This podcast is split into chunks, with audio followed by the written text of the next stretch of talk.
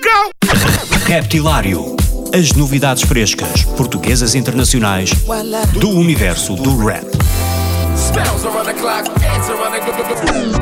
Das rimas mais originais dos MCs aos beats mais pesados dos produtores. Dos grupos mais conhecidos aos novos talentos do underground. Terça-feira, às 22 horas na NIT FM, com Ricardo Farinha.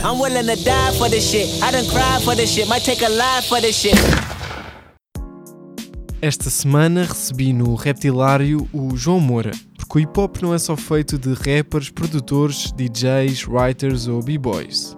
O João Moura é há vários anos um dos principais divulgadores de hip hop em Portugal. Colaborou com a plataforma Hip Hop Sou Eu e há 7 anos criou o próprio projeto, o Rap Notícias. Tudo começou numa página de Facebook, depois veio o site. Esta sexta-feira, 15 de fevereiro, celebra-se o sétimo aniversário desta plataforma no estúdio Time Out em Lisboa. Fênix RDC, Straka, DJ Quan, DJ Pérez, Virtus e Keso são os nomes do cartaz, além de uma sessão ao vivo do podcast Três Pancadas, que João Moura faz na TV Shellas com Sam da Kid e Sir Scratch. Este foi o ponto de partida para uma conversa com o João, mas também falámos das festas It's Trap, do evento A História do Hip Hop Tuga, da comunidade local e de como tudo começou para este apaixonado pela cultura.